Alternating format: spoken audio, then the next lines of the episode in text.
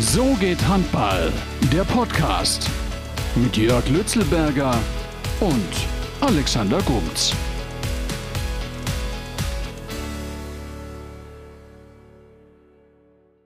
Ja, herzlich willkommen zu So geht Handball, der Podcast. Und zwar, wie wir dachten, eigentlich ursprünglich zur XXL-Version, weil wir uns ja auch mal eine kleine äh, Weihnachtspause genommen haben. Der Jörg hat noch äh, dann noch einen kleinen Umzug reingeschoben und deswegen haben wir gedacht, okay, wir machen mal eine große Abschlussfolge zum, zum Jahresabschluss sozusagen.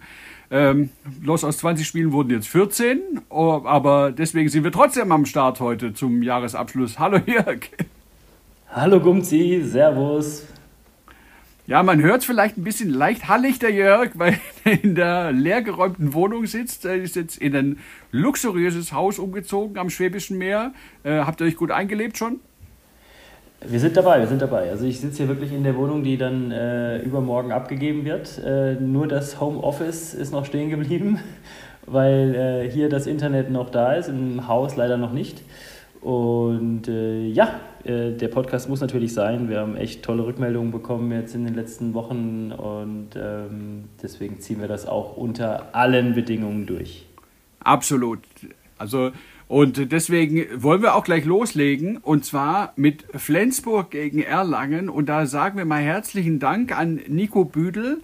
Der hat uns freundlicherweise, wie schon die letzten Wochen, äh, sehr gern genommen, eine Sprachnachricht geschickt und seine Einschätzung zum Spiel äh, gegen Flensburg, was ja nicht so, ich sag mal, in Anführungsstrichen positiv gelaufen ist für die Erlanger. Ja, das Spiel in Flensburg ist nicht ganz so verlaufen, wie wir uns das vorgestellt haben. Wir wollten eigentlich von Anfang an mutiger sein und äh, ja, auch ein bisschen übers Tempo-Spiel aus einer guten Abwehr herauskommen, äh, trotz unserer dünnen Personaldecke und einige angeschlagene Spieler und einige Spieler, die verletzungsbedingt gefehlt haben. Äh, doch leider haben wir das so in den ersten 15 Minuten gar nicht hinbekommen. Und äh, ja, erstens ein paar zu einfache Tore bekommen aus ganz klaren Szenen, wie wir uns auch im Video oder durch die Videoanalyse vorgenommen haben, diese Tore eben nicht zu kassieren und ähm, ja, dann halt auch vorne ein bisschen zu fehlerbehaftet und nicht mutig genug gegen Flensburg gespielt und deshalb einfach schon die ersten 15 Minuten deutlich zurückgelegen haben. Dazu kam nicht nur in der Phase auch, sondern auch über das ganze Spiel fand ich äh, ein paar unglückliche Pfiffe für uns. Aber das soll jetzt überhaupt nicht in den Fokus gerückt werden. Ähm, ja, dann sind wir ein bisschen besser ins Spiel gekommen, sind auch, glaube ich, nochmal auf drei, vier Tore so ein bisschen rangekommen. Ähm, haben es aber einfach nicht geschafft, das konstant zu halten. Ein bisschen die Kräfte ausgegangen. Ähm, auch nicht so gut verteidigt, vielleicht wie wir das die letzten Spiele geschafft haben. Man muss aber auch sagen, dass Flensburg einfach auch gut gespielt hat und super Ball gespielt hat. Äh, was uns natürlich auch, ja, keine Top-Mannschaft ist und es keinem, keinem irgendwie einfach macht.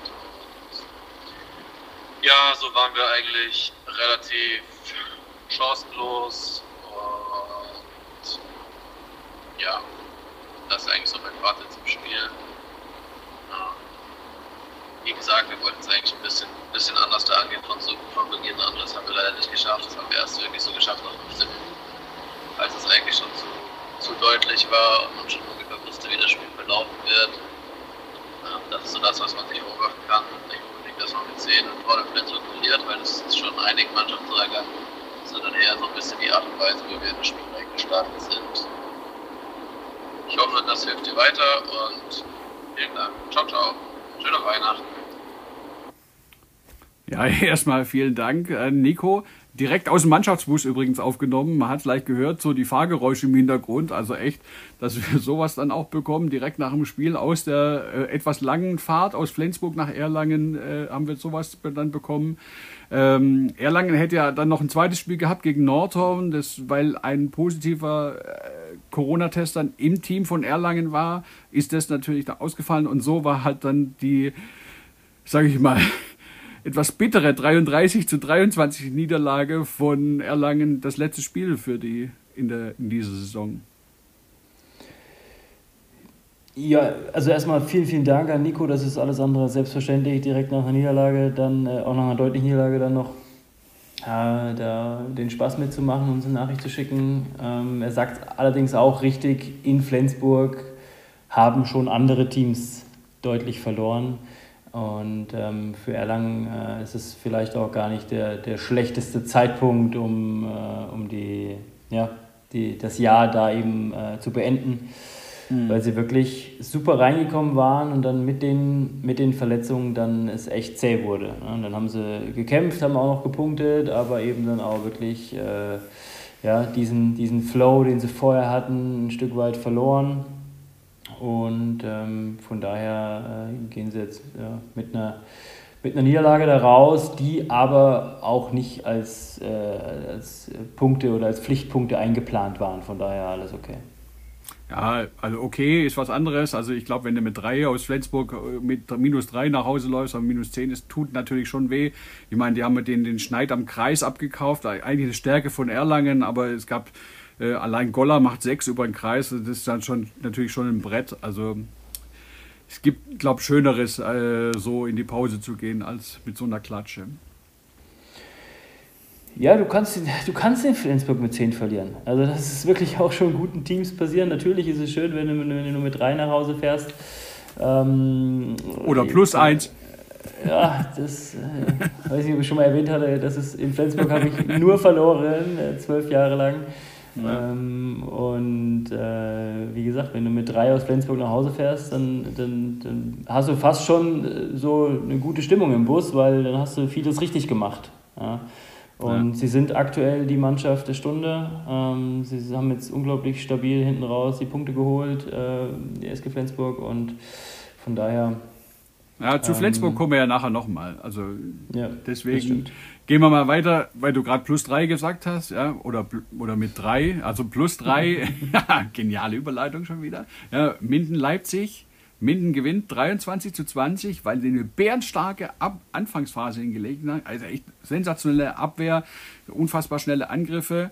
Ähm, waren teilweise sechs Tore vorne, 13 zu 7. Also und äh, Lichtlein äh, nach seiner Verletzung auch wieder am Start, hält sogar einen 7 Meter mit dem Kopf. Also echt coole Sache. Se äh, Malte Semisch, 13 Paraden. Also ja. und dann gegen, gegen Leipzig, die echt äh, eine richtig gute Truppe in der Saison auf, auf, aufs Feld stellen, dann so eine Disziplin hinzulegen, finde ich schon herausragend. Den Spirit, den ja. Minden gerade an den Tag legt. Aller Ehren wert, aller Ehren wert. Vor allem, sie haben ja nicht weniger Personalprobleme als Erlangen beispielsweise. Also sie sind wirklich da arg gebeutelt mit dem, mit dem Ausfall des Innenblocks des Starting Inblocks und äh, spielen da trotzdem eine richtig gute, bewegliche Abwehr, äh, gewinnen Bälle, kommen, kommen ins Tempospiel, legen los wie die Feuerwehr. Hat mich so ein bisschen erinnert an die erste Halbzeit auch äh, im Heimspiel gegen Berlin, als sie, als sie die Füchse zu Hause geschlagen hatten. Und da, da deuten sie einfach an. Und das ist auch das, was die Liga so ein bisschen ausmacht. Ne? Also jeder kann jeden schlagen. Äh, es gibt keine Mannschaft, die irgendwie so richtig komplett äh, runterfällt, die man, die man im, ähm, äh, im Schongang äh, besiegt. Und Leipzig war super gut drauf und war, ich weiß gar nicht, wie unsere Tipps waren. Du hast dir das immer aufgeschrieben. Äh, ich habe glaube ich sogar. Ach, da gab es einen, der auf Minden. Ich glaube, gab einen, der auf Minden getippt hat. Aber ich weiß ja. nicht mehr, wer das war. ja, vergessen wir das. ähm, nee, also wirklich Respekt, Respekt davor, 20 Tore in der HWL zu kassieren und dabei aber trotzdem selber Tempo zu spielen. Ähm, hm. Das ist ordentlich, das ist ordentlich und äh, die Punkte tun Minden richtig, richtig gut. Ja, vor allem Leipzig, die hatten keinen, also ganz wenig Tore über den Rückraum, was eigentlich so die große Stärke ist, also in letzter Zeit von, also Pitschkowski, Remke, Larsen, Marmic macht nur zwei, Weber ja. nur sechs. Also das war zu wenig, ja, und äh, ich finde auch, was, ähm, was die für einen Weg gehen in Minden, finde ich auch äh, eigentlich bemerkenswert, weil die haben jetzt mit Finn Hermeling und Florian Kratzmann zwei Jugendspieler mit, fürs nächste Jahr mit Profiverträgen ausgestattet. Also die sagen halt so, okay, äh, äh nichts ist näher als die Heimat, deswegen ähm, holen die sich da junge eigene Jungs ins Team und dadurch bauen die dann, stärken die natürlich diesen Spirit. Also das machen Frank Carstens und ähm, Frank von Bären natürlich herausragend in meinen Augen. Ja, da könnte man noch viele, viele andere Namen nennen, die seit Jahren, wenn nicht Jahrzehnten äh, bei GWD eine hervorragende Jugendarbeit machen. Ähm, und davon, davon profitieren sie immer, immer wieder und da kommen halt echt, echt tolle Jungs raus. Ne? Und mhm. ähm, das ist vielleicht nicht mal nur GWD Min, sondern Ostwestfalen, weil wenn man jetzt schaut, wie Lemgo auf die äh, verletzten Probleme, ich will nicht wieder vorgreifen, reagiert, aber da sind auch richtig junge Burschen auf dem Spielfeld, die ordentlich Handball spielen können. Ja, es ist super. Ich finde es toll, toll, wenn, wenn diese Pandemie für irgendwas gut ist, dann, dass man äh, dem deutschen Nachwuchs da eine Chance gibt. Aber äh, wer eigentlich immer dem deutschen Nachwuchs eine Chance gibt, sind die Eulen aus Ludwigshafen. Sensationell. Wundervoll. und äh, wundervoll. Ja, und die hatten ja ein, ein Knallerspiel im Tabellenkeller in Coburg. Und das war echt, also das war so ein Nailbiter, ja. Also 23, 23, wenn man mal guckt, so 18 zu 19 gibt es ein Timeout. Nach dem Timeout bekreuzigt sich Ben Matschke. also äh, man sagt ja immer, es gibt nur äh, im, im, Schützengraben und äh, in der Kirche gibt es keine Atheisten. Deswegen Deswegen kann man sich raussuchen, ob jetzt die Halle die Kirche ist oder mehr der Schützengraben. Aber ich fand, ähm, das war ein cooles Spiel. Also echt zum Gucken. Äh, richtig geiler Abstiegskampf. Ja, da wurde hier und da etwas gehadert. ähm, und trotzdem äh, kann, man, kann man am Ende sagen, dass äh, den, den Eulen der Punkt ein bisschen mehr hilft. Ja, Coburg ist jetzt mhm. schon langsam in einem Bereich, wo, wo, wo Unentschieden gegen direkte Konkurrenten einfach nicht mehr, nicht mehr reicht äh, bei vier Absteigern. Und ähm, ja, das, das wird, glaube ich, zumindest was Coburg angeht, äh, nicht mehr so spannend. Ich würde mein eigenes Geld nicht mehr auf den Klassenerhalt setzen. Ja, glaube ich auch. Ja, wobei, aber ich finde ja den Spirit, den sie äh, hingelegt haben, so 46. Minute, Puja kriegt äh, doppelte 2-Minuten-Strafe. Ähm, und die gehen aus dieser doppelten 2-Minuten-Strafe, also 4 Minuten Unterzahl, gehen die 1-1 raus. Also es geht, steht dann nur 18-19 für die Eulen. Und äh, da habe ich eigentlich gedacht, das ist so ein Momentum für Coburg, das so in deren Richtung kippt, aber dann sind die Eulen echt zu abgewichst, ganz ehrlich. Also, dass sie da noch einen Punkt holen. Das Vor allem, ja wer, mir richtig gut, wer mir richtig gut in dem Spiel gefallen hat, war Hendrik Wagner. Der hat so bärenstark Abwehr gespielt. Das fand ich echt ähm, äh, herausragend in dem Spiel. Ja. Ja, Vor allem die auch, auch eine andere, andere, andere Variante gewählt haben, weil die ja mal äh, auch, was wir schon öfters hatten, wenn die Phase so kurz war, dass sie eine 3-2-1 gewählt haben, die Eulen gegen Coburg. Vielleicht um die über, zu überraschen. Und das hat mich überrascht, ja, weil das habe ich dir ja. schon, schon, schon zweimal gesagt, äh, gegen Coburg ähm, von der 6-0 wegzugehen, weil sie wirklich wenig Wurfkraft aus dem Rückraum haben, insbesondere wenn äh, Andreas Schröder ausfällt. Ähm, und äh, das, das hat mich überrascht. Nur die, die, Tore, die Tore sind klar. Äh, wenn du 23 Tore bekommst, hast du defensiv nicht so viel falsch gemacht. Ähm, wobei Ben Matschke ja konsequent langsam Handball spielen lässt, äh, um eben Low Scoring zu bleiben, weil dann die Wahrscheinlichkeit auf Punkte in der HBL äh, größer wird. Und ähm, das werden sie natürlich dann nicht in den wenigen Spielen, in denen sie vielleicht nicht Underdog sind, äh, werden sie das dann nicht, nicht umdrehen und auf einmal auf die, auf die Tube drücken. Ja. Dann äh, kommen wir zum Spiel, das auch unentschieden ausgegangen ist, wobei das, das war, fand ich auch cool, weil das war das späte Spiel am Dienstagabend. Wetzlar Magdeburg.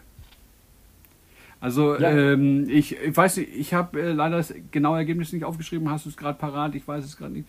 Ähm, da fand ich äh, komplett unterschiedliche Halbzeiten. Also Magdeburg legt los wie die Feuerwehr, äh, führt da schnell, hat tolle Lösungen. Was mir auffällt, was jetzt gerade viele Mannschaften spielen, was irgendwie so en vogue ist, dass die offensiv auf Chavo rausgehen, wenn die gegen Wetzlar spielen. Also dass sie schon mal die rechte Seite, die, die torgefährliche Seite wegnehmen. Und da lassen dann die Entscheidung, zum Beispiel bei Fredriksen, äh, der dann eine Entscheidung treffen muss, ob er jetzt in die Lücke ja. geht oder nicht steckt natürlich nicht in den Teams drin, nur das, das muss nicht ausschließlich mit der Torgefahr von Chabo zu tun haben. Das kann auch äh, mit, der, mit der Spielfähigkeit von ihm zu tun haben. Und in dem Moment, wo mhm. du auf der Halbverteidigerposition nach vorne gehst, nimmst du eben diese Kooperation mit dem Kreisläufer raus, äh, weil der Halbverteidiger den Sperren des Kreisläufers auch sehr gut aus dem Weg geht. Das kann auch ein Grund sein, warum man da offensiver gegen den Rückraumspieler raustritt, weil er sehr gut mit dem Kreisläufer auslöst und zusammenspielt. Ähm, das Spiel ist 24-24 ausgegangen und die Magdeburger mhm. werden sich in der Halbzeit schon ein bisschen geärgert haben, weil sie, glaube ich, 12-5 geführt haben. Ja und dann nur in Anführungszeichen 12 zu 10 in der Kabine sitzen zur Halbzeit. Ja. ja und ähm, Wetzlar ist äh, echt eine, eine, eine, komische Truppe dieses Jahr von den Spielverläufen her und von den Ergebnissen her. Da ist alles dabei. Die können die ganz, ganz Großen schlagen, äh, können dann aber auch mal wieder so ein Gurkenmatch drin haben. Bin mir sicher, dass Kai Wandschneider da total ruhig bleibt, wenn so ein Spiel drin ist und das belohnt die Mannschaft dann äh, im nächsten Spiel oder auch mal innerhalb eines Spiels, dass sie auch bei einem Rückstand ruhig bleiben und sich da wieder ran, ransaugen. Und in dem Fall mit einem Punkt belohnt gegen SCM, der äh, um, um eine Formkurve, mit einer aufsteigenden Formkurve unterwegs war die letzten Wochen. Ja, ich finde aber, dass, dass wahrscheinlich Kai Wandschneider genau das total grandios findet. Das, wahrscheinlich, ja klar, will er jedes Spiel gewinnen, ja, aber er ist, weil, glaube weil schon reflektiert genug, dass er weiß, äh, deutscher Meister mit Wetzlar, das wird nichts, ja, aber er, er möchte gern so, glaube ich, das Zünglein an der Waage sein, ja, das findet er, glaube ich, ganz cool, ja, also, ja. Und, und, also, und diese Entwicklung von den Spielern, die ist ja in Wetzlar, also diese Saison, so äh, gravierend, das finde ich schon äh, herausragend. Also gerade so ein Magnus Fredriksen, der ist vor der Saison gekommen, wie, was der für einen Schritt gemacht hat, allein in diesen 16 Spielen, die Wetzlar jetzt gemacht hat, ist faszinierend. Ja, auch äh, Linz Koch am Kreis, äh, Rubin ja. in seinem zweiten Jahr äh, aus der Schweiz gekommen, vor, vor anderthalb Jahren.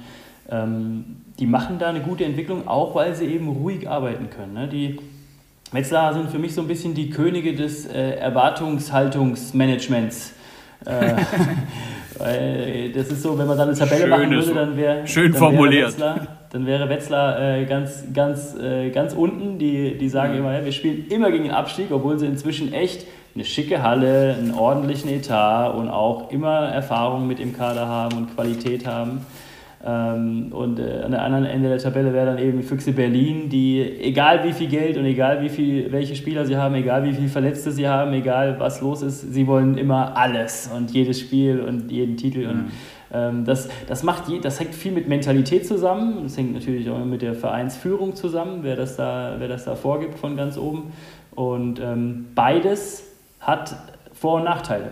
Ja, und ja. Wetzlar fährt, fährt damit sehr, sehr gut. Und wenn das Umfeld diese, diese, diese Kommunikation mitgeht und diese Zielstellungen mitgeht, die da ausgegeben werden, dann, äh, dann passt das super. Und das läuft in den letzten Jahren hervorragend für Wetzlar. Und schau auf die Tabelle, wo sie jetzt stehen. Ähm, das kann man natürlich unglaublich gut, gut verkaufen, wenn man sagt, wir wollen eigentlich äh, so schnell wie möglich die Klasse halten. Und dann steht man, wo stehen sie jetzt gerade? Auf sieben, oder? Ich glaube, ja. Also äh, ja, hervorragender Tabellenplatz. Also äh, Wetzlar äh, spielt eine super Saison. Man muss ja auch sagen, ist eine von zwei Mannschaften, die es geschafft hat. Wir sind ja jetzt am 16. Spieltag, 16 Spiele zu machen. Ja. zu, anderen, zu anderen kommen wir später. Ja, auch, ein, auch ein gutes Corona-Management. Ja, ja, es hat, aber Kai Wandschneider hat es ja auch gesagt. Also er hat gesagt, äh, wir sind da knallhart, wir arbeiten hart, wir bleiben diszipliniert. Und das sind so Worte, ja, ähm, wo man dann immer denkt, wow, wieso schaffen es dann andere nicht? Ja, und das, das, sind, das, sind, das frage ich mich dann. Äh, mein, klar, es gibt immer äußere Faktoren, die da, die da mit einwirken, aber äh, bei Wetzlar und bei TPV Lemgo ist die andere Mannschaft, äh, da scheint es ja funktionieren, dass man schafft, 16 Spiele zu spielen. Ja, also ich kenne ich kenn die, die, die, die privaten Situationen der Mitglieder in den Kadern. Ich gehe davon aus, dass alle Vereine sich da eine große Mühe geben, da so, so, so abgeschottet wie möglich zu sein. Meine Theorie ist, dass, äh, ich habe ja auch mit, mit Jens Böckle zum Beispiel mal drüber telefoniert, ja. ähm, er sagt auch, spätestens bei den Teammitgliedern, die Kinder haben, ist das halt einfach nicht mehr möglich. Ja, weil wenn ja. du Kinder hast äh, und die gehen in den Kindergarten oder in die Schule, ähm, wir sind im Handball ja nicht so wohlhabend, dass wir da äh, wie ein Fußballverein dann irgendwie noch äh, Privatlehrer und irgendwie so eine große Bubble äh, organisieren und finanzieren können, dass da wirklich keiner reinkommt. Das geht nicht. Ja, wobei in Erlangen habe ich ja gesehen, die haben ja ein Skandinavierhaus, was ich ja äh, total süß finde. Ja. Da, da, wohnen die ganzen Skandinavier wohnen in einem Haus und die, die konnten ja jetzt nicht auch nicht nach Hause, also nach Skandinavien, ja. ja. Und die haben halt jetzt zusammen Weihnachten gefeiert, wo sich dann Leute echauffieren, oh ja, das sind aber mehr als fünf Erwachsene und weiß der Geil was. Was für ein Schwachsinn, die wohnen das ganze Jahr in einem Haus. Also ist ein Haushalt, ja, für die ganzen Flachzangen da draußen erstmal.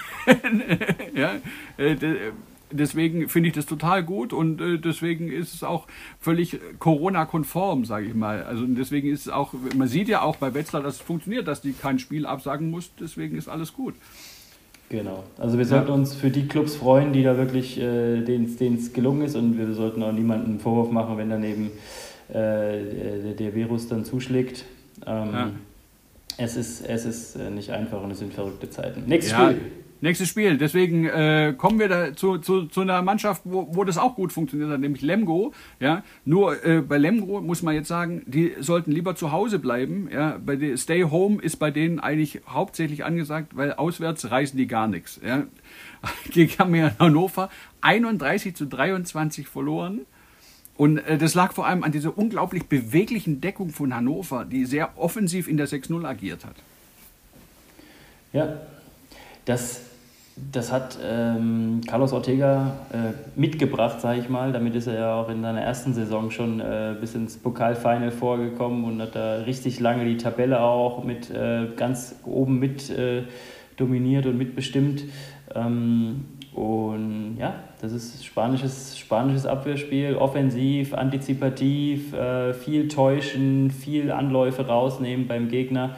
Und das Ganze gepaart mit zwei, drei massiven Jungs. Ne? Also mhm. ähm, es hat mich schon beeindruckt, wie er, wie er äh, Pevnov da zum Beispiel mit deutlich über 100 Kilo zu so einem beweglichen Innenverteidiger da weiterentwickelt hat. Und ähm, Brozovic, ähm, dann, dann, hast du da, dann hast du da schnell mal eine Abwehr, die es schwierig macht. Ja? Dann kommt Böhm noch zurück nach der äh, Muskelverletzung eine Wade und äh, die bist wieder ein bisschen breiter. Dann hatten wir da schon die jungen Spieler, die nach wie vor äh, dann auch entsprechend die, die Fitness, die Frische, die, die, die jugendliche Leichtigkeit dann damit reinbringen, auch in der Lernhalle ja, Vincent, Vollgas zu geben. Vincent Büchner ist da zum Beispiel reingestochen, in dem Spiel jetzt mit 6 von 6, also das ist natürlich schon gut. Ja, ich finde auch faszinierend, Hannover hält ja zum Beispiel in jedem Spiel mit. Ich glaube, die haben nur einmal eine richtige Rutsche in Stuttgart bekommen und ansonsten sind die ja immer dabei. Ja, entweder gewinnen sie oder sie verlieren halt ganz knapp. Aber äh, ich glaube, nur einmal in Stuttgart eine richtige Packung bekommen und ansonsten war das immer okay. Ja. Und für, das, für die Voraussetzungen, die bei den Recken herrschen, ist es äh, also bemerkenswert eigentlich. Vor allem mit den, ja. dass da so viele junge Spieler spielen. Ja. ja. Martin Hanne ist ja für mich äh, ein ganz toller, also der, der hat schon, jetzt schon einen Körper wie ein 25-Jähriger. Also das wird eine Maschine, wird es ja. Hanne in Hannover, Hangstein in Lemgo, dann der junge Holpert in Flensburg. Also wir sehen jetzt wirklich äh, Liga äh, deckend dass einfach, dass es nicht mehr nur drei, vier Leistungszentren gibt, sondern dass wirklich äh, die ganze Liga durch das Jugendzertifikat vor Jahren begonnen hat, da Strukturen zu schaffen, äh, Trainer anzustellen, die auch wirklich nicht nur äh, mit dem Hungerlohn bezahlt werden, sondern die wirklich so angestellt werden, dass sie sich auch auf die Arbeit mit dem Nachwuchs konzentrieren können dass, die, dass die Trainingsbedingungen für die Jugendlichen stimmen und da, davon profitieren wir jetzt und kriegen da immer mehr gute Spieler raus. Die Nationalmannschaft ist viel, viel breiter aufgestellt. Ähm, aber zur Nationalmannschaft kommen wir dann auch ähm, in unserer Vorschau ganz am Ende noch. Ja, genau. Und da haben wir noch eine, richtig coole Nachricht bekommen. Also mal zugleich zum Anteasern. Ja, der, Nicht zu viel der DRB Sportdirektor hat was gesagt. Aber nee, nee mehr sage ich nicht. Ähm, okay, aber was richtig cool ist, ja, also lohnt sich dran zu bleiben. Also dann kommen wir zum nächsten Spiel. Nordhorn-Balingen, auch so ein Kellerduell. Nordhorn mit einem Big Point. Ich finde herrlich, wie, wie sich Nordhorn freut über so einen Sieg. Ja? Die, die, die, feiern jeden Sieg, als ob die gerade Pokalsieger Meister geworden wären. Das ist ja, also das ist richtig schön. Also da sieht man, da lebt der Sport noch. Ja, und vor allem, wenn man da guckt, so ein Forley-Check, der macht 9 von 10, ein richtig geiles Spiel gemacht, der hatte richtig Bock. Und ähm, wenn man Birkle im Nachhinein hört, ja, es war eigentlich gar nicht so der Plan, den werfen zu lassen. ja.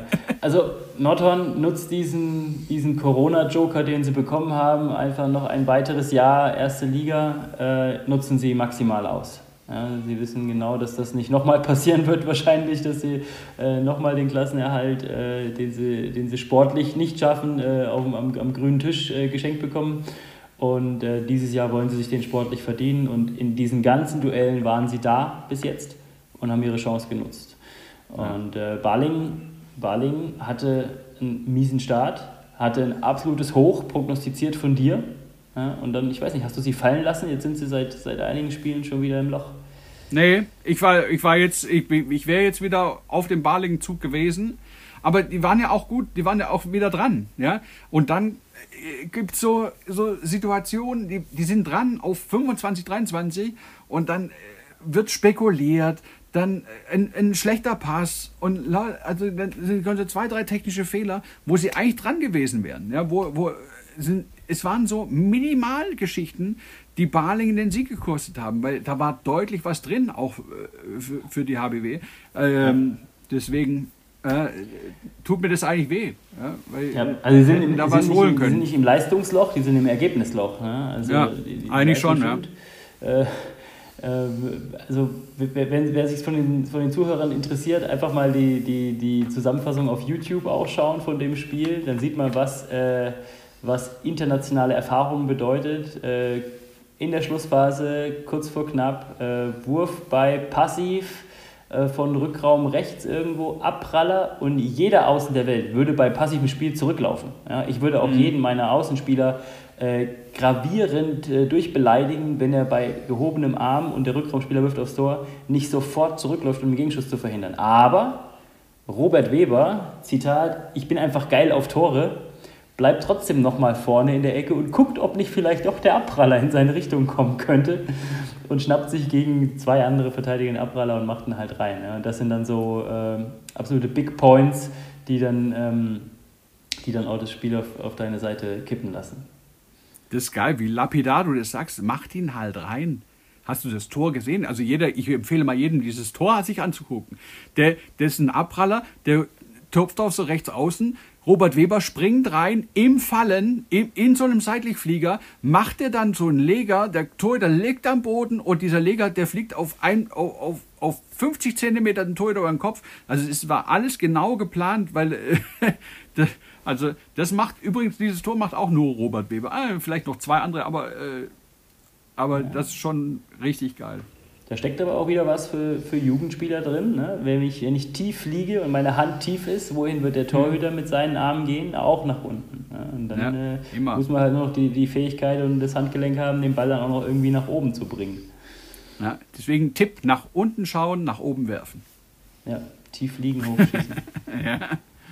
Dann kommen wir zu BHC gegen Essen. Da hatte ich mutigerweise auf Essen getippt. Das äh, hat, sah auch top aus bis zum 12-12.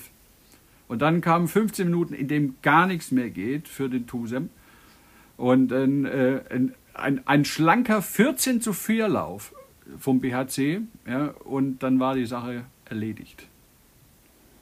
Ja, auch hier können wir einen jungen deutschen Spieler mit, mit hervorheben beim Bergischen HC. Ähm mit äh, Stutzke, der wirklich äh, sich äh, die letzten Wochen nochmal richtig gesteigert hat zum Jahresende hin, gute Leistung bringt und für Tusem eine unglaublich schlechte Nachricht, äh, Kreuzbandriss ähm, bei Elwanger, ja, Kapitän, mhm. Rückraum, Spieler, auch einer der Jungs äh, von den Rechtshändern, von, von den Rechtshänderpositionen, der auch nochmal aus der zweiten Reihe nochmal für ein Tor gut war und das ist eine Geschichte, die wird Tusem, die kann, die kann Tusem noch sehr wehtun. Ja, ja, weil da jetzt die das ist echt schade. Also gute Besserung an dieser Stelle. Wir haben ja schon leider schon die häufiger sagen müssen und äh, es tut mir auch immer weh. Also ich bin ja auch leid geprüft auf, auf der Verletzungsseite ähm, auf dem Handballfeld, aber äh, das ist halt immer, es passiert halt, es gehört dazu, aber eigentlich total unnötig. Auch von meiner Stelle äh, gute Besserung ähm, nach, nach Essen und äh, auch ein glückliches Händchen, ähm, um da gegebenenfalls doch nochmal irgendwie irgendwo auf dem Transfermarkt tätig zu werden. Äh, unter Corona-Bedingungen natürlich brutal schwer als Aufsteiger. den Innenblock zu verstärken oder Wurfgewalt aus dem Rückraum zu bekommen. Äh, beides nicht günstig zu haben, äh, in Kombination schon gar nicht. Und äh, da wird vermutlich die Mannschaft gefragt sein, das in irgendeiner Form aufzufangen.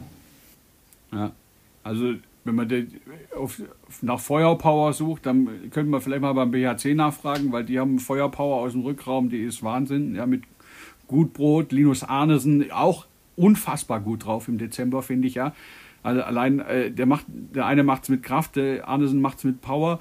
Ja, ähm, dann Arno Togunasson hat seinen Vertrag verlängert. Also beim BHC läuft es gerade richtig. Und dann kommen wir auch gleich mal direkt zum nächsten Spiel, weil ähm, der BHC war richtig gut drauf, hat dann auch noch in Stuttgart gewonnen mit 30 zu 26 und da hat auch der von dir angesprochene Lukas Stutzke richtig geil performt, nämlich sieben Hütten gemacht, er hat glaube in der ersten Hälfte alles getroffen, was man treffen konnte ähm, und Stuttgart hat einfach keine Abwehr aufs Feld gestellt.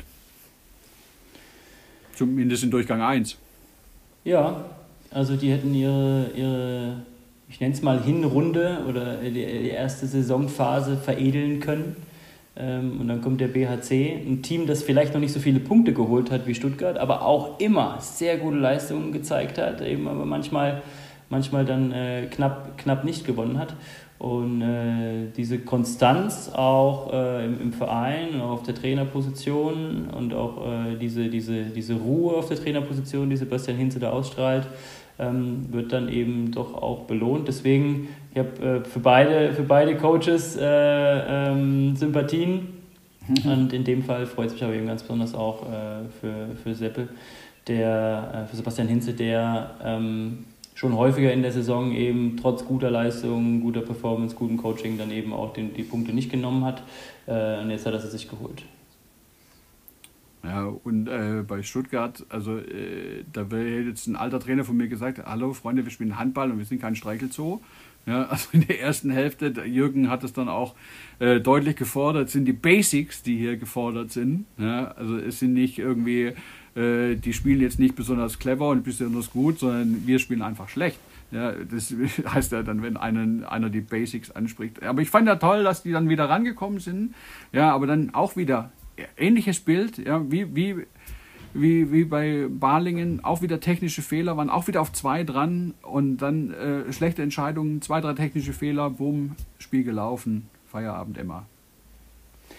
Ja, das ist auch nicht die Abwehr, die, die Stuttgart sonst in der ersten Halbzeit oder generell auf die, auf die Platte gestellt hat. Ähm, die, das war 18 Tore, deut, deutlich zu viel. Und das haben sie dann auch. Die sind nochmal angekommen, zweite Halbzeit, aber es hat dann eben zu, zu ja, den Spielverlauf schon zu stark geprägt, diese schwache, diese schwache Abwehr in der ersten Hälfte. Ja. Gut, dann kommen wir zum zweiten Spiel. Gab ja leider nur zwei am Samstag. Äh, ich, ich finde ja immer, das ist so traurig. Das versaut mir meinen Handballfeiertag zum Jahresende, dieses scheiß Corona. ja, aber was soll's. Ja, da gab es wenigstens noch mal ein cooles Spiel. Magdeburg äh, gegen Hannover am Samstagabend. Krähen richtig gut und vor allem Musa ja, äh, dem ist zugute gekommen, dass der SCM viel ins 4-2 gegangen ist. Der hat äh, ähm, richtig viele Tore gemacht, ich glaube sieben Stück oder so. Äh, verlässt er den Verein auch zum Jahresende, aber der hat richtig Bock auf Handball, merkt man gerade. Den geht zum Saisonende, oder? Zum Jahresende. Zum, zum Saisonende, ja. Zum Saisonende, okay, okay. Ich dachte schon, ich hätte was verpasst. Ähm, ja, generell diese, diese, diese Spiele am, am, äh, oder an und nach Weihnachten, das sind ja Spiele, die mit also noch volleren Hallen, die Hallen sind brechend voll, die Stimmung ist überragend. Als Spieler war das für mich auch immer noch mal was Besonderes, äh, an den Tagen dann im Prinzip zu arbeiten oder dein, deine dein, deine Leidenschaft auszuüben, während alle anderen im Prinzip im Urlaub sind und mit einem vollen Bauch in die Halle kommen und dann noch äh, Brot und Spiele sehen wollen. Und das gelingt den, den einzelnen Sportlern und auch den Teams natürlich in unterschiedlichem Maße dann da äh, wenn man trotzdem am 24. Mal ein paar Geschenke verteilt hat und mal ein bisschen äh, Schmuck am Baum hatte und ein bisschen äh, runterkommen wollte, der Rest der Familie natürlich im, im Urlaubs- und Entspannungsmodus ist, dann musst du aber zwei Tage später wieder äh, mit dem Messer zwischen Zähnen auf der Platte stehen. Gelingt den Teams unterschiedlich ähm, die Belastungen, die Verletzungen, die im Ende Dezember dann eine Riesenrolle spielen. Und äh, das, sind schon, äh, das sind schon Matches, die sich, die sich echt volle Hallen verdient hätten. Ist leider nicht so. Wir müssen dankbar dafür sein, dass sie überhaupt stattfinden können. Ähm, Magdeburg hat die, hat die Form der letzten Wochen dann bestätigt, hat den Aufwärtstrend bestätigt, hat es äh, gut runtergespielt, hat eine, auch wieder stabile Torwartleistung gehabt und ähm, Hannover hat äh, ja, auch gerade in der ersten Halbzeit da zu wenig, zu wenig auf die Platte gebracht. Mhm. Ja, äh, mein Magdeburg hat jetzt kein Spiel verloren im Dezember. Die sind jetzt wieder dick dabei. Äh, auch ein schönes Bild gesehen von bei Instagram habe ich gesehen von Bennett Wiegert, wie er ganz genüsslich am Sonntag sich die Spiele angeguckt hat auf der Couch mit seinen zwei Hunden. Ja, ich also, gesehen, ja. ja, da hatte, da hatte dann Spaß dann. Ich fand der ähm, äh, was ich ja schön finde an Magdeburg ist ja äh, da muss man mal drauf achten, dieser Überfallhandball, den die spielen. Ja, also der, wenn, der, wenn der Halbspieler schon anläuft, sind die Außen schon auf gleicher Höhe mit dem Halbspieler, der wirft vom gegnerischen Team bei, bei Magdeburg. Und zwar in die andere Richtung. Ja, also Pettersson und ähm, Mertens machen da einen richtig guten äh, erste Welle-Job. Ja, und was ich auch bemerkenswert fand, du hast Böhm schon angesprochen, der war richtig gut drauf in dem Spiel, hat äh, eigentlich äh, die Recken so ein bisschen drin gehalten in der Partie und äh, dass der auch die Ansagen macht in der, in der Auszeit. Ja. Hinten raus sagt er, so, wir spielen jetzt das und das, so und so. Ja. Der ist schon ein bisschen so der Anführer. Ja, hat so die Rolle von Olsen übernommen. Ja, er hat sich äh, durch, durch den Weggang von Olsen ist da natürlich auch ein Vakuum entstanden, ein Stück weit, ne? ähm, was, was aufgefüllt werden muss. Und Fabian Böhm hat sich, hat sich fantastisch entwickelt, hat durch die Heim-WM äh, und sein, seine Leistungen dort auch da für Deutschland ähm, echt nochmal einen Riesenschritt gemacht, auch äh, an, an Reputation auch wirklich äh, nochmal echt, echt äh, zwei Stufen nach oben gegangen. Und jetzt geht es für ihn darum, das eben im Verein zu bestätigen und dann ähm, zu versuchen, dann ähm, ja, jetzt auch äh, im Januar dann eben nochmal nachzulegen. Ja, Wer da nachgelegt hat am Sonntag war Flensburg, die sind nämlich Weihnachtsmeister durch einen 24 zu 29 Sieg in Leipzig. Also Leipzig zweite Pleite innerhalb von einer Woche. Bisschen schade, aber ähm, die waren drin bis 9-9. Dann kommen sie nochmal ran, weil Halt eine rote Karte bekommen hat und äh, dann die ähm, Flensburger auch in doppelter Unterzahl spielen, aber die sind halt echt. Äh, das ist den, den, den Flensburgern gerade irgendwie so wurscht, ja, weil die, die spielen gut, Wanne wieder mit, mit vielen Toren, also und ähm, Gottfriedsson führt super Regie und die sind jetzt verdient Weihnachtsmeister geworden, die Flensburger. Also Glückwunsch erstmal nach Flensburg zu dem inoffiziellen Titel.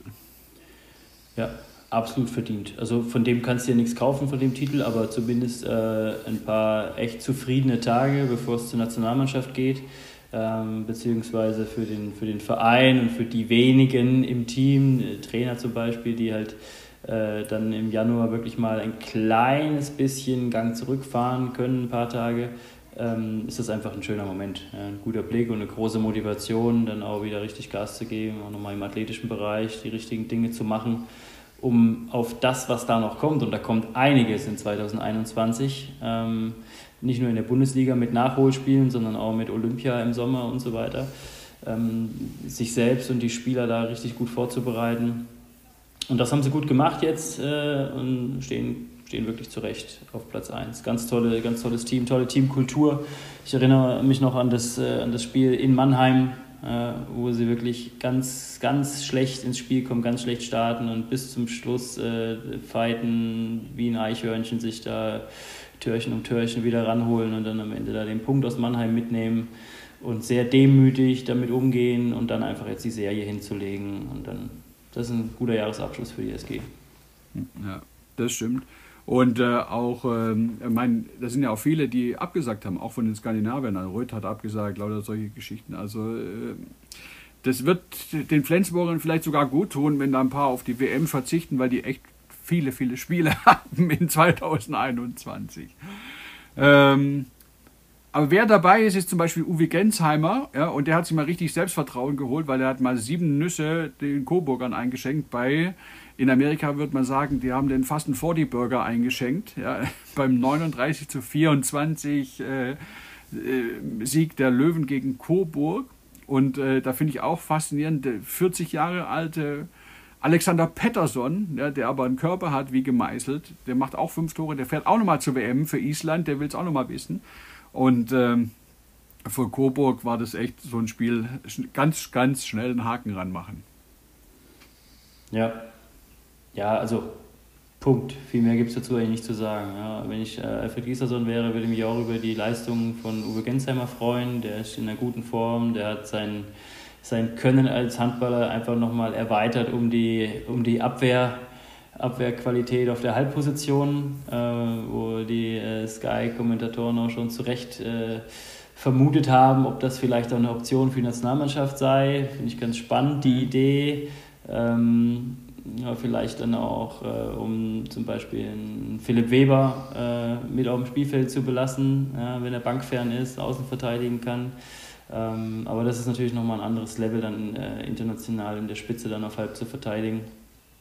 Äh, und auch von der Gesamtbelastung her ist das natürlich dann eine harte Nummer, so viele Spiele. Aber als Option auf jeden Fall, was es mitnehmen kann. Und zum Spiel selber muss man, glaube ich, nicht so viel sagen. Es war für die Rhein-Neckar-Löwen nach den äh, doch zu zahlreichen Punktverlusten der letzten Tage und Wochen ähm, ein, ein versöhnlicher Abschluss.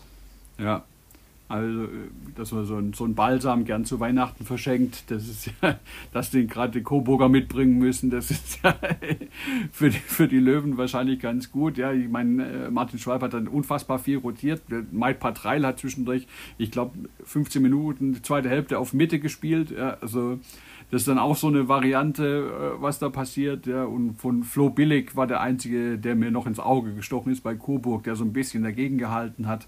Aber ansonsten äh, schnell vergessen, liebe Coburger. Und, ja, äh, also zu den Löwen kommen wir ja gleich noch und zu Coburg, also zu Flo Billig kann man wirklich sagen, da gibt es keine zwei Meinungen. Der hat, äh, der hat zu lange in der zweiten Liga gespielt, der äh, hat äh, Qualität für die Ligue ja.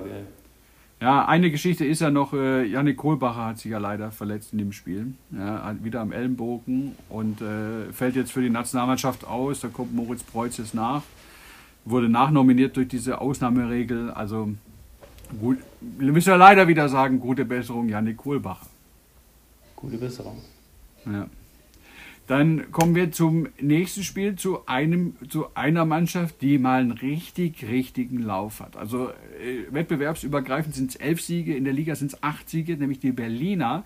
Äh, und das merkt man auch schon in den Interviews, wenn man sich mal das Gesicht von Jaron Siebert anguckt, beim Interview. Ja, wenn man das mit ersten oder zweiten Spieltag vergleicht, ja, da war der noch ein bisschen introvertiert, ein bisschen schüchtern, ein bisschen verklemmt, alles Mögliche. Jetzt hat der gelacht. Ich habe gedacht, der wäre mal eine Witzeshow gewesen oder irgendwas. Also der hatte richtig Spaß, der hat richtig Freude, der ist locker drauf und äh, das ist natürlich auch diesen 29 zu 23 Sieg in, Lem, in Lemgo geschuldet, der natürlich äh, denen unfassbar hilft und die auf Platz 4 der Tabelle schiebt. Ja, und ähm, das, das, das, ist auch, das ist auch schön für die Liga. Das ist gut, dass die Füchse ihren Ansprüchen dann da jetzt auch äh, gerecht werden. Jaron Siebert hat jetzt quasi sein erstes halbes Jahr in Berlin ähm, hinter sich, ist da, denke ich, gut angekommen. Ähm, und nicht nur er, haben wir noch, äh, noch andere Neuzugänge da integriert.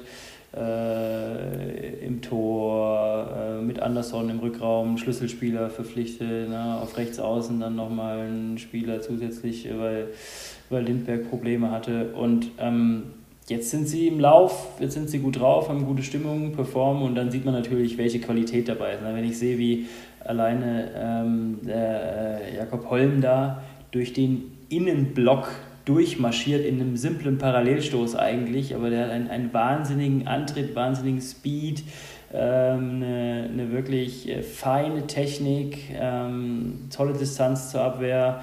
Anderson, äh, unglaublich individueller Spieler. Fabian, Fabian Wiede, wenn du den spielen siehst, dann wirst du richtig traurig, dass, er, dass die Schulter noch nicht fit genug ist äh, für die WM ähm, in Ägypten. Also die haben einen fantastischen Kader und stehen zu Recht ganz oben in der Tabelle. Und ähm, ja, einzige, einzige Schönheitsfehler an dem Tabellenplatz und an dieser Serie ist, das hatte uns äh, Simon Ernst ja auch äh, bei einer der letzten Episoden dann auch mitgeteilt, sie haben die ganz, ganz Großen noch nicht auf dem Tableau gehabt oder noch nicht auf dem, auf dem Spielplan gehabt. Ne? Ja, aber das ist mir wurscht, ganz ehrlich gesagt. Weil du musst ja auch die anderen Spiele gewinnen. Also, was bringt mir das, wenn ich nur Kiel schlag und dann gegen Balingen verliere? Also, ich muss ja erstmal die anderen Spiele gewinnen und dann ähm, schiebst du ja auch den Druck ein bisschen auf den, auf den großen Gegner, wenn sie oh, oh, oh, da kommt aber einer von hinten und zwar nicht ja. irgendwie langsam angetrabt, sondern im Vollsprint. Und ja. deswegen finde ich es total okay. Ja.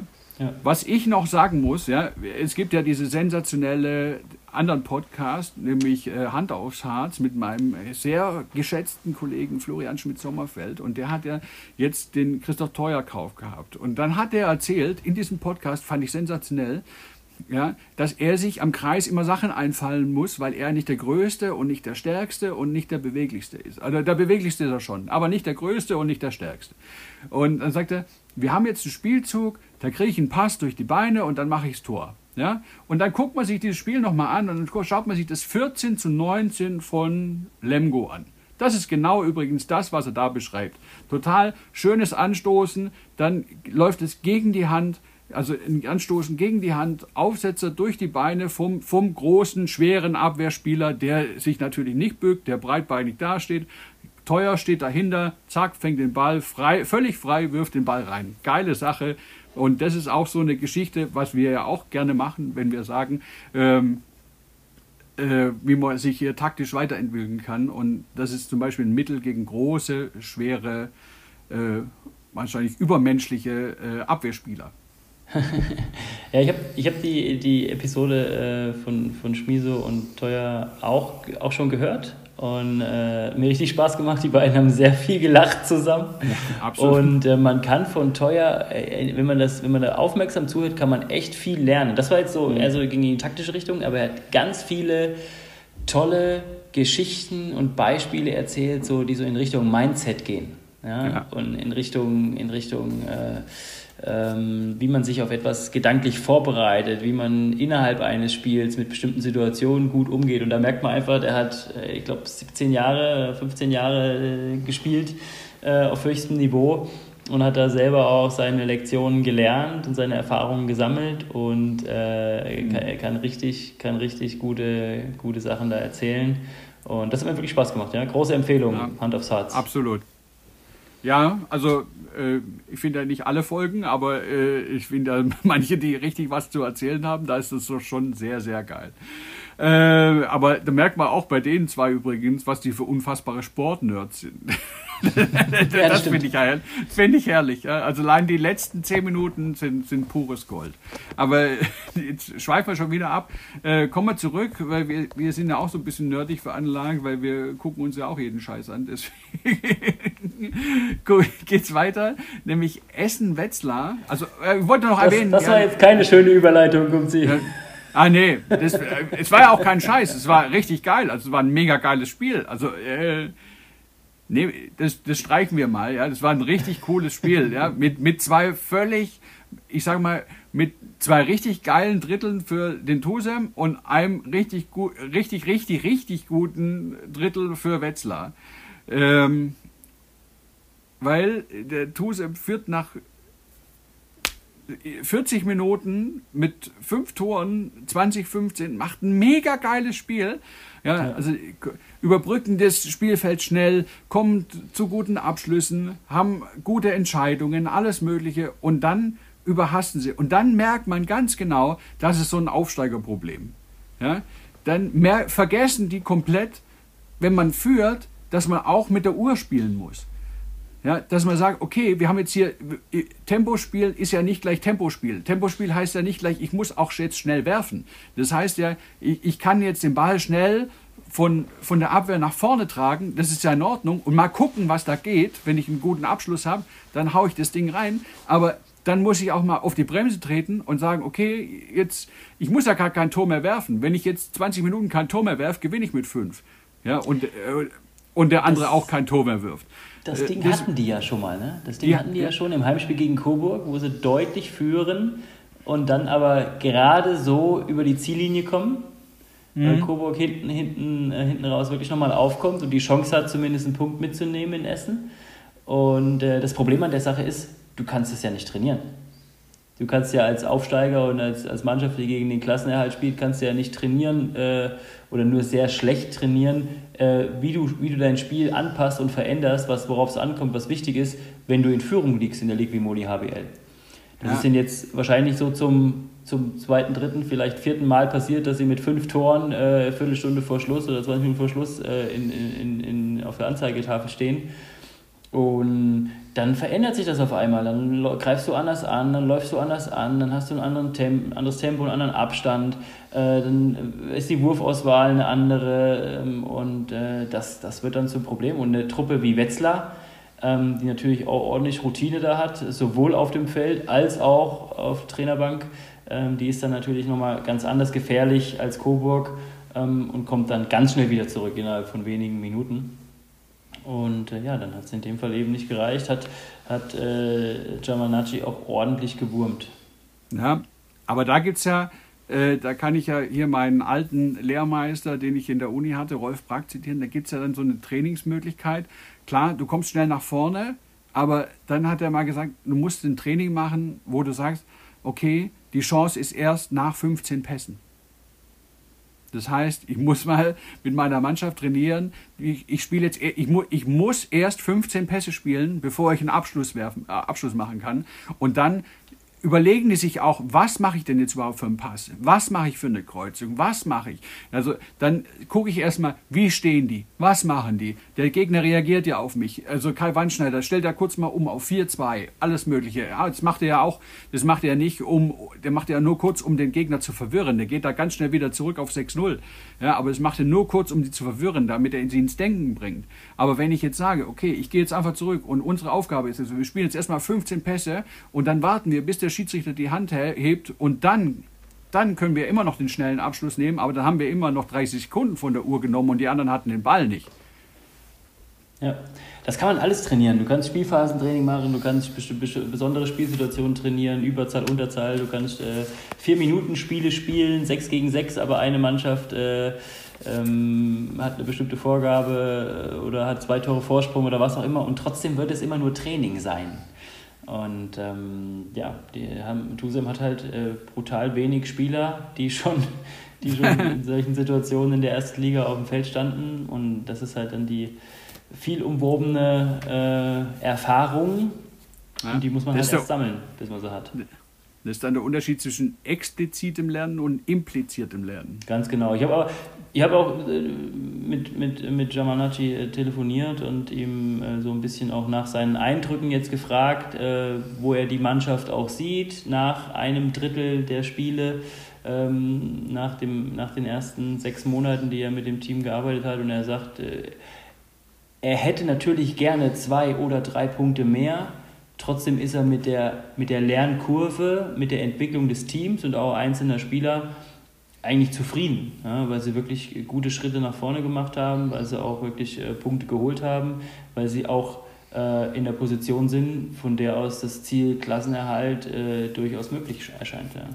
Absolut, aber da hätten natürlich so Bonuspunkte gegen Wetzlar natürlich gut getan. Aber Schwamm drüber hat nicht sein sollen, trotzdem war es ein geiles Spiel. Dann kommen wir zu einem richtig geilen Spiel, also auf dem Papier her.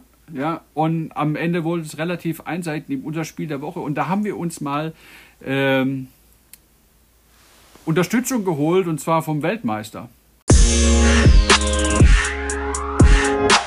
Nämlich äh, Dominik Klein hat uns eine Einschätzung gegeben zum Spiel der Rhein-Neckar-Löwen beim THW Kiel und das ging ja 32 zu 23 aus. Also eine richtige Klatsche, die sich die Löwen da eingefangen haben. Servus Gumzi, moin moin Lütze. Ich freue mich bei euch sein zu dürfen. Es ist eine Premiere und ähm, ja, ihr habt da ein cooles Format aufgelegt. Freut mich, dass ihr hoffentlich ganz viele Zuhörer habt, die ja den Inside Talk äh, mitverfolgen. Und deswegen darf ich auch zu dem Schlüssel äh, des Sieges des THW Kiels so ein bisschen erzählen gegen die Rhein-Neckar-Löwen, das Topspiel der Bundesliga vor den Weihnachtsfeiertagen. Ähm, ich bin ja immer so ein Freund, der auf die Randgeschichten schaut und ähm, möchte daher ähm, ja auf meiner Position links außen, der Rune Darmke ersetzt hat, mit Malte äh, erwähnen, der da wirklich ein, ein, sensationelles Spiel abgeliefert hat, ruhig geblieben ist. Ich meine, da steht Andreas Palika im Tor, ähm, der auch in seiner Ex-Halle da ähm, ja, einer, zu einer der besten Torhüter der Bundesliga gehört. Von daher ähm, wäre das für mich so ein Schlüsselspieler. Und Sargussen hat für mich irgendwie so sein Spiel gefunden in Kiel. Er war ja anfangs relativ unzufrieden mit sich selbst, weil er natürlich an sich selbst eine sehr hohe Erwartungshaltung hat. Aber ähm, da würde ich als zweiten Schlüsselspieler auch ähm, Sargosen nehmen, der natürlich jetzt nochmal heiß laufen möchte vor dem Final Four, was äh, bald anstehen wird. Und was bei den Löwen nicht geklappt hat, naja, wenn man die, die großen Torschützen aus dem Rückraum äh, sieht, wie Harald Reinkind oder eben dann auch Sargosen, ähm, dann muss man sagen, dass die Abwehr äh, da keinen Zugriff bekommen hat. Und was mir noch so ein bisschen auch als ehemaligen Spieler mit Roman Lagarde auffällt, dass er sich noch nicht ganz so wohl fühlt in dieser, ähm, in dieser Saison, ähm, auch wenn er schon bessere Spiele gezeigt hat als in der letzten Saison, ähm, würde ich mich noch von seiner Qualität noch gerne mehr ähm, erfreuen lassen, denn äh, ja, ich habe mit ihm enorm zusammenspielen dürfen und der Junge äh, macht unglaublich viel Spaß auf dem Spielfeld. Ähm, glaube allerdings, dass da noch Potenzial ist, im, im Gesamtgefüge von den Rhein-Neckar-Löwen ja, besser zur Geltung zu kommen. Ihr hattet gesagt, maximal zwei Minuten. Ich bin schon drüber. Viel Spaß euch und äh, bis ganz bald. Äh, Freue mich, euch zu hören. Macht's gut, euer Dominik. Ciao. Danke, Dominik. Dominik. Ja, auch kein Problem, wenn du hier länger bist. Also wir hören dir gerne zu, weil alles fundiert, alles tolle, äh, tolle Geschichten. Ich liebe ihn ja für diese Randgeschichten. Ja, Malte Vogt ähm, ja. äh, kommt mit Doppelspielrecht von Altholz, Rotz, Frech. Der hat ja letztes Jahr noch für die Eulen gespielt, macht sieben von zehn von links außen. Echt cooler Typ, ja. Und ähm, mein, äh, das war so ein bisschen eingleisig. Ja? Ich mein, die Löwen kommen noch mal ran auf 2018, aber dann zerlegen die, äh, die Kieler die, die, die Löwen. Das ist Wahnsinn. Und dann, die wussten gar nicht mehr, was passiert. Ganz zum Schluss noch ein No-Look-Pass von, von, von Dulle auf den einlaufenden Eckberg. Also das war so das Sahnehäubchen, für mich übrigens das geilste Tor dieser Hinrunde. Ähm, leider nicht im Spielbericht, aber muss ich mal mit den Jungs schimpfen, die den geschnitten haben. Deswegen, aber ich fand das total, also mir hat trotz der Einseitigkeit unfassbar viel Spaß dazu zu gucken. Das macht natürlich Spaß, den Jungs zuzuschauen, weil das wirklich äh, Handball auf ordentlich hohem Niveau ist. Ähm, trotzdem war es kein Spitzenspiel in dem Sinne, was man darunter versteht. Also ein Duell, eine Schlacht äh, auf Augenhöhe, äh, ein Kampf, der erst in den letzten zehn oder letzten fünf Minuten entschieden wird, äh, bei dem Nuancen ausschlaggebend sind, Tagesform, Torhüter-Duelle, was ich alles dann da entscheiden kann. Das ist nicht passiert. Die Rhein-Neckar-Löwen haben von Anfang an Schwierigkeiten gehabt, eine Torgefahr aus dem Rückraum zu entwickeln. Nilsson war hoch motiviert äh, bei seinem Ex-Club äh, ein gutes Spiel abzuliefern und hat direkt, ich glaube, die ersten drei nicht getroffen, dazu noch einen Pass an Kreis versucht, der, den der Schiedsrichter dann äh, einfach nicht mit Freiwurf bewertet hat, sondern hat laufen lassen. Kiel hat von Anfang an dadurch eine, eine starke Abwehr gehabt, ist ins Laufen gekommen und sie haben äh, ja, in allen Mannschaftsteilen ordentlich performt, machen äh, Eckberg 9 aus 9, Malte Vogt, wie schon angesprochen, 7, 7 aus 10, also alleine über die Außen äh, fast so viele Tore wie die Rhein-Neckar-Löwen im ganzen Spiel. Ähm, und äh, war jetzt ein bisschen, bisschen verspitzt, aber sie haben wirklich äh, echt so gespielt, wie ich mir das vorgestellt habe von der der, äh, einer der stärksten Mannschaften Deutschlands, die sich als einziger deutscher Teilnehmer aufs Final Four vorbereitet. Ja. Ähm, das ist die Leistung, die du abliefern möchtest in einem Heimspiel, in einem Spitzenspiel, wenn du äh, wenige Tage später dann gegen Westbrem im Halbfinale der Champions League antrittst und einen Titel holen möchtest. Und äh, die Rhein-Neckar-Löwen auf der anderen Seite ähm, sind, glaube ich, was die Entwicklung der Mannschaft angeht, an einem ganz anderen Punkt. Da, ist, da ist so viel unklar, äh, wer, sind, wer sind jetzt wirklich die Leistungsträger, wer ist überhaupt der, der Innenblock.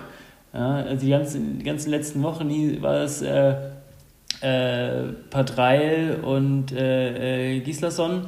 Äh, und jetzt äh, fängt, fängt auf einmal Nilsson und Abutovic an. Ja, und ich glaube, dass sie da, dass da einige Dinge vielleicht sich noch nicht gefunden haben, aber natürlich auch Verletzungen und Formkurven äh, mit reinspielen und die, die Löwen wechseln unglaublich viel. Äh, allein äh, mit, mit, der zweiten, mit Beginn der zweiten Hälfte fängt Patreil als dritter Rückraumlinker äh, auf dieser Position innerhalb eines Spiels an. Mhm. Und ähm, da ist, da ist, ja, das Einzige, worauf sie sich wirklich einigermaßen da in dem Spiel verlassen konnten, waren äh, Palika und äh, Palika im Tor und äh, das war eine, eine, normale, gute Leistung ähm, und natürlich Gensheimer und Kritzky, die, die, ja, die in Form sind und gute Leistung gezeigt haben. Ja, das ist richtig. Also ich finde ja auch so, so diese, diese Variante mit der linken Abwehrseite, das funktioniert ja ganz gut, ja, dass, dass, dass du halt dann ins Tempo gehen kannst, kannst mit Schmid und Uwe. Ja, die halten ja auch noch gut mit am Anfang. Nur äh, Kiel hat sich da unfassbar schnell drauf eingestellt und die, diese, diese Wurfpower, ich finde, sie sieht alles flüssiger aus bei den Kielern. Also äh, wahrscheinlich ist es halt auch diesen, dieser, dieser geringen Personaldecke bei Kiel geschuldigt, dass, dass die sich halt genauer kennen. Wahrscheinlich, ich das sind von mir reine Spekulationen. Vielleicht sind es zu viele Spieler bei den Löwen, weil man merkt so Lagarde, wie Dominik anspricht, ähm, das ist ein ganz feiner Spieler. Wenn man den sieht, ja, wenn man den Nantes in Erinnerung hatte, dann denkst du, oh, unfassbar, was ist das für ein Spieler? Äh, und, und jetzt auf einmal, hm, äh, passt ja da nicht so, so rein. Kilkelöke genauso, finde ich, auf der anderen Seite. Der, äh, der hat noch, äh, irgendwie fehlt da die Bindung. Also ich finde auch Schmid spielt deutlich besser mit Lagergren, der da leider verletzt ist, als mit mhm. den anderen zwei Jungs. Also äh, da stimmt so irgendwie äh, die Mischung irgendwie gerade nicht. Ja, klar, die, die hauen so Mannschaften wie Coburg und alle möglichen hauen sie weg, aber für ganz oben, ähm, was auch der Anspruch der Löwen ist, da reicht es halt nicht, finde ich. Ja, die, die also Lagarde kann man, glaube ich, kann man, glaube ich, sagen, dass er in der Bundesliga noch nicht so angekommen ist, wie er sich das selbst, glaube ich, auch erhofft, äh, erhofft hat oder wie auch die Löwen sich äh, von dem Transfer das äh, versprochen haben. Ähm, und ansonsten muss man einfach sagen, dass Martin Schwalb mit, mit seinem Kader ähm, viel, viel Neues macht, ja, viel Neues gemacht hat in den letzten Monaten und ähm, da einfach noch nicht alles so, so gefestigt ist und so ineinander greift, wie man sich das vorstellt. Und auf der anderen Seite muss man auch sagen, Patrick Winzek und Henrik Pekeler im Innenblock ist eben, auch, ist eben auch eine Wand. Also sie verteidigen wirklich hart Rhein-Neckar-Löwen kriegen aber die Zeitstrafen, weil sie unsaubere Fouls machen. Kieler machen viele harte Fouls und kriegen dann natürlich auch mal eine Zeitstrafe, aber das ist dann, ein, ja, wie, wie hatte Jaron Sievert das in der, in der äh, Füchse-Doku schön gesagt, das sind dann Oh, sag's nicht, sag's nicht, sag's nicht. Der hat da richtig auf die Fresse bekommen von den Fans, wobei das alle auch wieder so lächerlich ist, ganz ehrlich. Und das sagt jeder Trainer, ganz ehrlich.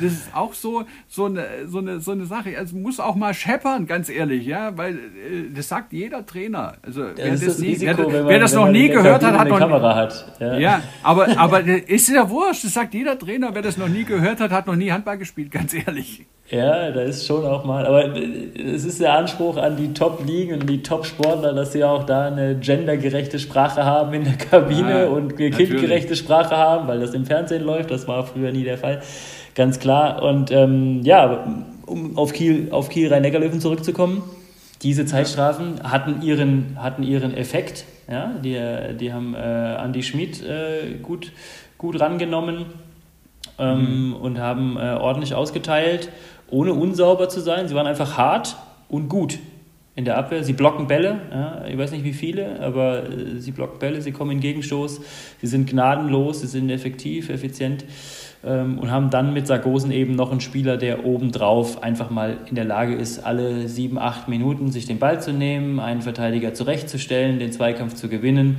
und dann entweder selber abzudrücken oder den freien, den freien Mann anzuspielen. Und äh, diese Qualität tut natürlich unglaublich gut und ähm, diesen, diesen Spieler haben die Rhein-Neckar-Löwen in der Form, in der Qualität nicht. Äh, diese Rolle sollte Andi Schmid einnehmen, nur der hat sich in der ersten Halbzeit extre entweder extrem zurückgenommen und, äh, oder äh, er wurde gut verteidigt in der ersten Halbzeit. Mhm. In der zweiten Halbzeit hat er dann sich die Würfe genommen, hat er getroffen.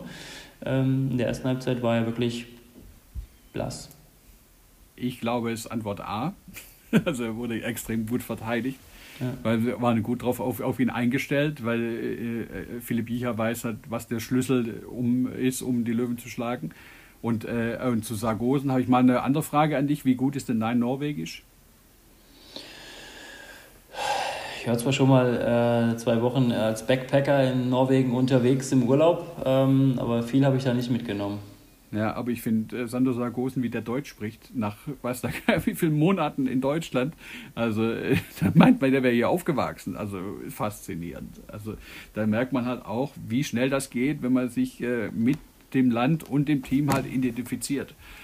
Aber das, ist eine, das ist eine Leistung, äh, kleine, kleine, kleine Inside-Geschichte, das ist eine Leistung von, äh, von Sargosen, diese Sprache zu lernen, aber das ist eine Qualität der Strukturen in Kiel, dass das äh, zur Voraussetzung gemacht wird. Also wenn du als Spieler nach Kiel kommst, dann weißt du, ich habe nur eine, einen bestimmten Zeitraum von, ich glaube, zwei Monate, in der mir noch Dinge auf Englisch oder in meiner Sprache erklärt oder übersetzt werden, in der das noch, in diesem Zeitraum wird das noch toleriert, wenn ich ein Interview in meiner Sprache beantworte. Und danach kostet das Geld, wenn ich das bis dahin nicht kann. Die kriegen, die kriegen Sprachlehrer, die kriegen ihr, ihr, ihren Unterricht, ihr Training und ähm, das ist extrem wichtig und wertvoll für die Integration.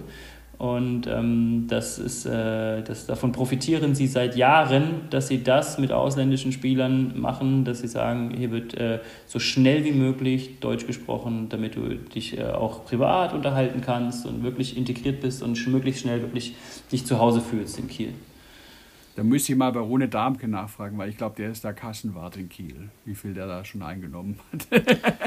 ja, da gibt es fantastische Geschichten äh, über, über die Mannschaftskasse in Kiel. Ich glaube, äh, was, was meiner, meiner Zeit, zu meiner Zeit äh, wurde immer kolportiert, eine Minute Verspätung 100 Euro ja. Mannschaftskasse. Ja, da bist du halt pünktlich. Passt da bist du pünktlich.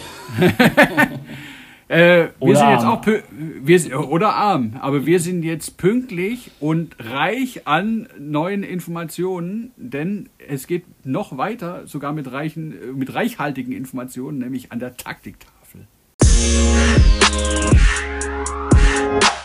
So, Jörg, Taktiktafel. Wir bleiben bei Kiel gegen Rhein-Neckar-Löwen. Du hast dir wieder wie immer eine Szene rausgesucht, die wir taktisch analysieren. Äh, was hast du denn heute ausgedacht oder rausgesucht? Ja, ein kleines Schmankerl. Mhm. Ähm, und zwar auch hier wieder, äh, weil, das, äh, weil das auch äh, gut ankam, ähm, sichtbar für alle in der, in der Spielzusammenfassung bei Sky auf YouTube. Ähm, das Tor von Patrick Wienzek äh, zum 6 zu 3 in der 11. Minute. Das ist in der Zusammenfassung ähm, auf YouTube die allererste Szene, das allererste Tor. Und das ist eine ganz äh, interessante Geschichte, weil wir ja ähm, seit vielen Jahren die Außeneinläufe haben als Standard taktisches Mittel und die Kreisposition ähm, dann jeweils darüber entscheidet, wie es wirklich weitergehen kann. Und in der Situation nimmt Patrick Winzek nicht die Position, die, ich sag mal, die Mismatch-Position ein zwischen Außenverteidiger und Halbverteidiger, also zwischen äh, mhm. Schmid und Gensheimer, sondern er ist zunächst in der Lücke zwischen Gensheimer und Abutovic, also zwischen Innenverteidiger und Halbverteidiger, zwischen 4 und 5. Und äh, Eckberg läuft ein, läuft durch, Reinkind bekommt den Ball. Normalerweise, äh, oder die, die meisten, eigentlich alle Abwehrreihen reagieren dann mit einem hohen Außenverteidiger. Ja? Weil das ist ja Schmied dann in dem Fall, hat ein paar Kilo weniger als Reinkind und der möchte da nicht gegen Reinkind irgendwie, auch wenn es sehr breit ist, sehr weit außen ist auf dem Spielfeld, möchte er nicht gegen ihn auf sieben Meter eins gegen eins stehen. So, deswegen geht er hoch auf 9 Meter, vielleicht manchmal auf 9,5, 10 Meter in der Situation der Außenverteidiger und dadurch entsteht äh, hinter dem Außenverteidiger ein Raum. Und jetzt ist einfach, ist einfach eine, eine, eine Frage der Cleverness, eine Frage der äh, Agilität und Beweglichkeit und vor allem des Timings im Zusammenspiel mit dem, mit dem Halbrechten, mit dem Rückraumrechten, ähm, dass äh, der Kreisläufer sich hinter dem, hinter dem Halbverteidiger, wenn der einen Schritt vom 6 Meter weg macht, also wenn er den Raum quasi freigibt, dass er sich da mit einem, mit einem Tempowechsel, mit einem ganz schnellen Schritt in diesen Raum nach außen absetzt und in dem Moment auch wirklich dann sofort den Ball bekommt. Und das macht Winzek und das Bemerkenswerte dabei ist, Winzek ist ja jetzt nicht der Kreisläufer, der sich mal eben unbemerkt irgendwo hinschleichen kann, von seiner Statur her, aber er drückt sich genau in dem Moment ab, wo wirklich eine, eine halbe Sekunde, eine Viertelsekunde später Reinkind den Ball über Schmied, über seinen Gegenspieler, über den Außenverteidiger hinweg in diesen Raum da hinten reinlegt. Und dann hat Winzek eben zwar eine schwerere Wurfposition, weil es wirklich breit ist, es ist fast schon rechts außen, aber er hat den Fuß an der Linie und Gensheimer hat in dem Moment eben äh, kurz nicht aufgepasst, hat ihn davonlaufen lassen, ist dann hinten dran und kann nur noch den Winkel nach innen äh, ähm, begrenzen. Aber Winzek hat im Prinzip einen sehr guten, freien Wurf, schließt dann mit Heber ab in die lange Ecke. Und das ist so ein, ja, so ein billiges Tor, was dich als Trainer sehr stört, weil ja eigentlich alles klar ist. Die Zuordnung war klar, weder wusste, wer deckt den Ballführer, wer deckt den Kreisläufer. Und trotzdem hat er sich da im genau richtigen Moment nach außen abgesetzt. Ich glaube sogar noch mit einer schönen Drehung. Ähm, und das ist ein schönes Zusammenspiel in der, in der kleinen Gruppe zwischen Reinkind und äh, seinem Kreisläufer Winzek. Und das Überraschende ist halt daran, dass das eigentlich gar nicht die Weiterspielhandlung ist, die vorgesehen war. Also auch die, mhm. die Abwehrspieler erwarten sondern es ist eine Variation, die man eben nach dem zweiten, dritten Mal, wenn man diesen Übergang gespielt hat, mit der Kreisläuferposition 4-5, wo dann meistens der Mittelmann auch dieses 2 gegen 2 dann angreift, dann kommt Reinkind zur Kreuzung. Das wäre so die normale Weiterführung dieser Handlung gewesen und einfach mal vorneweg dann diese Variation einzustreuen für einen billigen Wurf, für ein billiges Tor. Es wird im weiteren Spielverlauf bei Gensheimer nicht mehr klappen, wird sich darüber ärgern, wird dann in Zukunft aufpassen, Wienzek da nicht mehr hinten reinlaufen lassen oder wird ihn dann drücken und dann müsste er durch den Kreis laufen oder wird sich hinter ihn stellen, dann müsste er vorne laufen und so weiter. Aber da war er eben nicht aufmerksam genug und die Kieler haben sich ein weiteres Törchen geschnappt und auf 6-3 gestellt und das trägt dann natürlich zu diesem guten Start ins Spiel nochmal maßgeblich bei. Da ist natürlich auch die Verwirrung, die da entsteht, natürlich, äh, die kurzzeitig Raum schafft durch das Einlaufen von Eckberg, oder? Also äh, der, der, ja. der, der, schafft ja den Raum eigentlich für Winzek. Es ist oder? im Prinzip, er schafft den Raum, aber es ist keine Verwirrung, sondern es ist im Prinzip so eine Standardhandlung, mit der man die gegnerische Abwehr auch in so eine Standardsituation reinbringt, dass alle Verteidiger auf den Standardablauf sich vorbereiten und dann kommt auf einmal der Tempowechsel und man bricht da raus und macht etwas anderes. Was überraschend mhm. ist, womit in der Situation eben keiner gerechnet hat, ähm, was natürlich aber der Kreisläufer und sein Halbrechter schon viele Male zusammen gemacht haben. Ja, was man im Training zusammen macht, was man in anderen Spielen schon gemacht hat und wo man dann eben den Moment abwarten muss und vorbereiten muss, in dem die Abwehr sich in Sicherheit wiegt und unaufmerksam ist. Und dann funktioniert es. Neudeutsch heißt es dann einlaufen mit Add-on. Add-on ist eine schöne, eine schöne Bezeichnung. ja. Im, Im Trainerfachjargon nutzen wir immer noch die äh, Variation, den Begriff Variation dafür. Ja. Genau.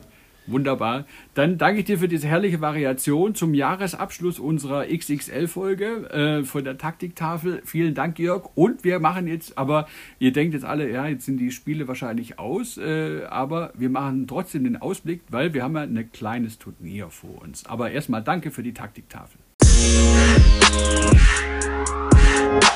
So Jörg, ja, Ausblick. WM steht vor der Tür. Wir freuen uns alle wie Bolle. Erstmal noch Qualifikation natürlich gegen Österreich, aber wir haben die WM vor der Tür und dazu haben wir keinen geringeren als den Sportdirektor des Deutschen Handballbundes, äh, der uns auch seine Einschätzung gibt, wie das Turnier äh, ablaufen könnte in Ägypten.